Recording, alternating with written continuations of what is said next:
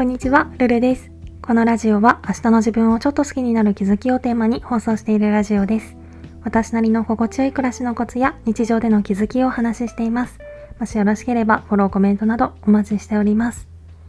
ということで今回は余計な動作を減らそうっていうテーマでお話ししたいと思います。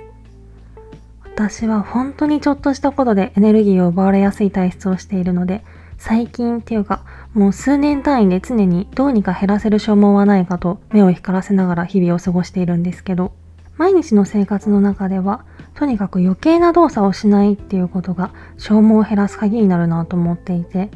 中でも最近すごい顕著だなと思ったのが、平日の生活の中で会社の行き帰りの寄り道をやめたことがすごく大きかったんですけど、これでかなりのエネルギーが節約できたんですよね。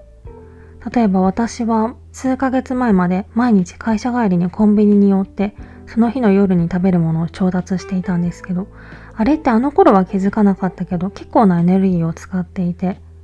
まずは何を食べようかなって考える時間特に私は当時ダイエットをしていたので手に取ったもののカロリーをいちいち計算してオーバーしないように考えるっていうのも地味にストレスだったなぁと思うし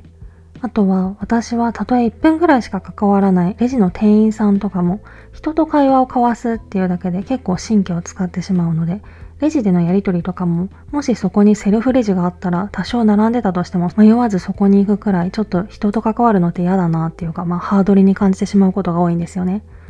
さらには家に帰ってから買ってきたものを定位置に仕分ける作業とか使ったお金を家計簿に反映させる作業とかも地味に負担ではあるのでこのあたりも知らず知らずのうちにエネルギーの浪費につながっていたような気がします。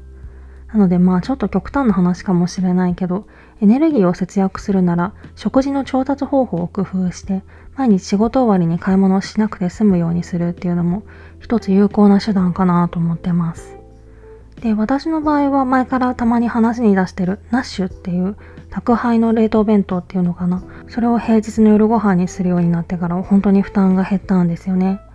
なので、改めて考えたら当たり前のことではあるけど、買い物の回数を減らすとか、行動動線を考えて動くとか、そんな感じで一般的に効率的と言われている行動を意識的に選ぶようにすると、おのずと使うエネルギーも節約できるのかなーなんて思ってます。食事の調達以外でもコンビニってやっぱり手軽だからちょっとカフェラテ買おうとかお菓子を買っていこうとか何気なく予定と予定の間とかに足を運んでしまいがちだけど少なからずその行動でもエネルギーは消耗していっていると思うのでできるだけより大切なこととか力を入れたいことにエネルギーを使うためにも使わなくていい場所では極力体力を温存したいなと思います今回はそんな感じですレターでの質問、感想も絶賛募集中ですので、ぜひお気軽にいただけたら嬉しいです。それではまた次の放送でお会いしましょう。